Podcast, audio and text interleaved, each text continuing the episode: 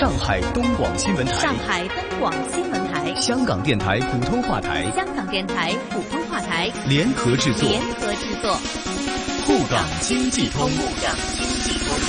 上海、香港、长三角城市群、粤港澳大湾区，以及关注沪港经济发展的海内外听众朋友，欢迎您在每周同一时间收听由上海东广新闻台、长三角之声、香港电台普通话台联合制作的沪港经济通。大家好，我是上海东广新闻台长三角之声的主持人高松。大家好，我是香港电台普通话台的主持人刘明正，很高兴能够在节目当中为大家分享最新的香港及粤港澳大湾区城市群的资讯，并且与大家一起关注上海大都市圈以及长三角城市群的发展现状。让我们马上把时间交给高松，介绍本周上海方面的经济焦点。好的，谢谢明正。我们来关注本周上海方面。三月三十一号，上海举行二零二零年重大产业项目集中签约暨特色产业园区推介活动，总投资约四千四百一十八亿元的一百五十二个重大产业项目集中签约，二十六个特色产业园区和六十平方公里产业新空间正式发布，其中外资项目总投资额超过一百六十亿美元。项目主要涉及集成电路、人工智能、生物医药、航空航天、智能制造、新能源和高端智能装备、新材料、金融服务、商业零售、商务服务等重点领域，将为上海强化高端产业引领功能、推动经济高质量发展注入新的强大动力。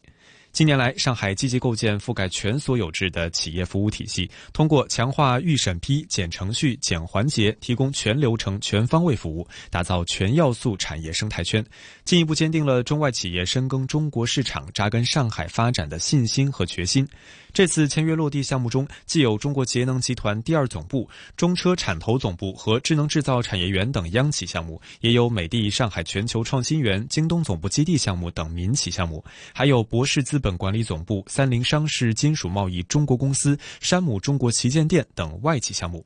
此次签约分成了两个部分，一是在活动现场，总投资约一千六百一十八亿元的二十八个重大产业项目进行了集中签约；二是十六个区及临港新片区管委会、虹桥商务区管委会与企业代表以云签约方式同步签约，总投资约两千八百亿元的一百二十四个重大产业项目。推介活动上，上海瞄准推进产业基础高级化、产业链现代化，瞄准科技前沿和产业高端，瞄准关键领域核心环节，一次性推出六十平方公里产业新空间，在产业形态上体现制造加服务加研发深度融合。好项目不缺土地，好产业不缺空间。上海将充分挖掘产业用地潜力，努力提高土地集约利用水平，着力提升投资强度和经济密度。好的，以上就是本周上海方面的经济焦点。把时间交给香港主持人。好的，谢谢。让我们来关注到在香港方面，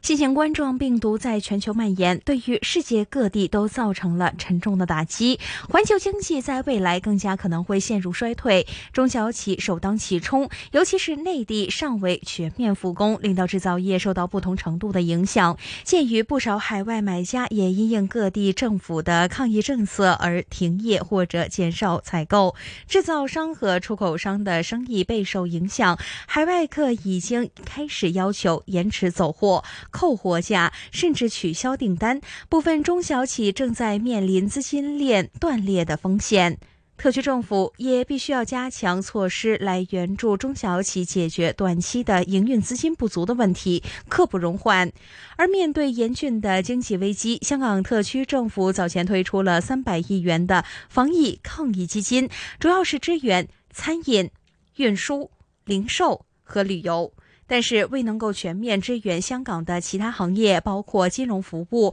贸易、专业和工商业等不少受影响严重的行业。因此，不少专家都认为，特区政府应该一视同仁，向所有的企业发放经济的补贴。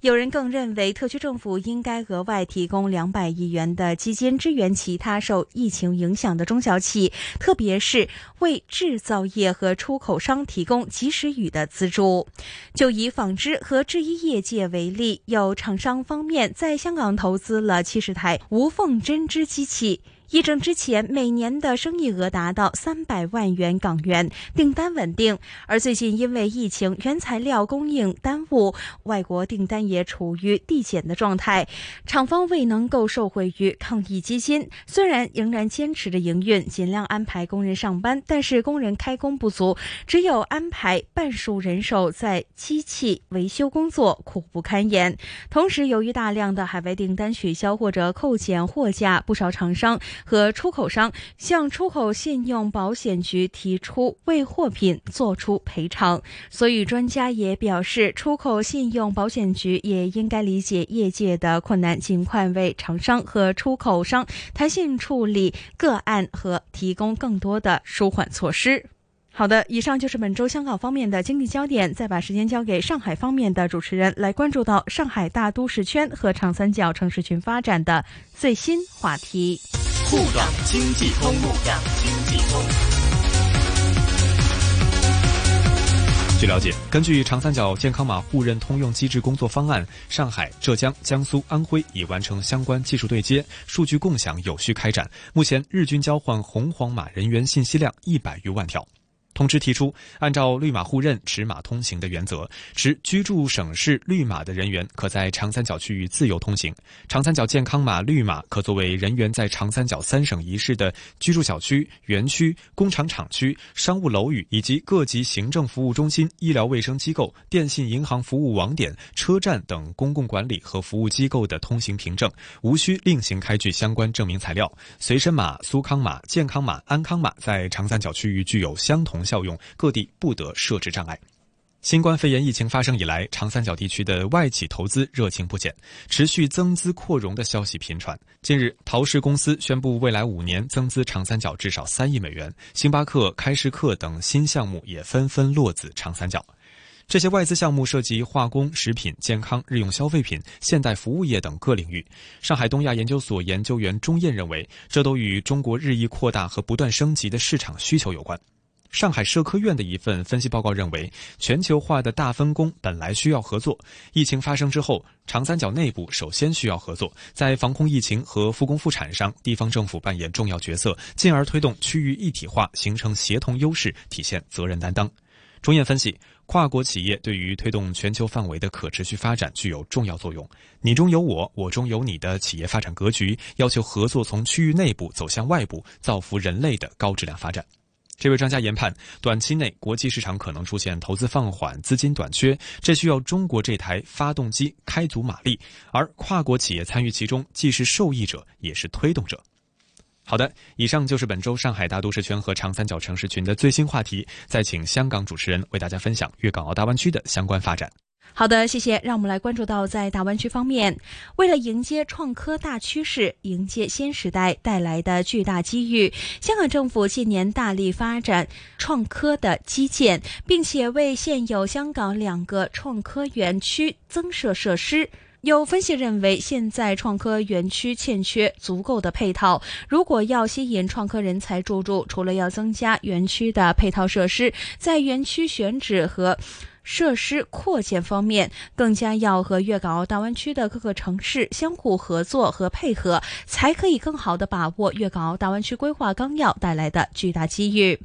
现在政府在创科方面的投入有增无减。财政司司长陈茂波在去年发表财政预算案，宣布斥资五十五亿元来扩建数码港第五期。在今年二月份发表的财政预算案方面，也宣布科学园公司将会探讨科学园第二。二阶段扩建的计划的可行性，政府将会为这一次扩建预留三十亿元。但是，现由与粤港澳大湾区城市深入协作发展特定的产业，反而是各有各做，在某种程度上出现了相互竞争的情况。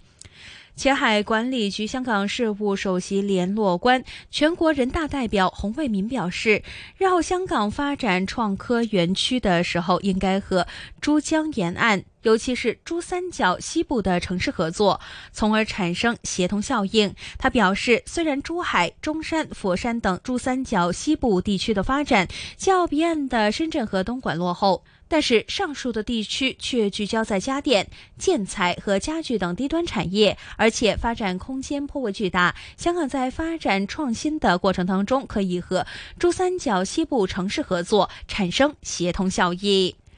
好的，那么以上就是有关粤港澳大湾区城市群发展的最新分享。我是香港电台普通话台的刘明正，再次请出上海东广新闻台的主持人。谢谢明正，也谢谢大家。每周同一时间，在香港电台普通话台易线金融网节目和上海东广新闻台长三角之声中国城市群栏目共同关注沪港两地经济交流。我们下期节目再见，下周见。沪港经济通，沪港经济通。上海东广新闻台、香港电台普通话台联合制作。联合制作。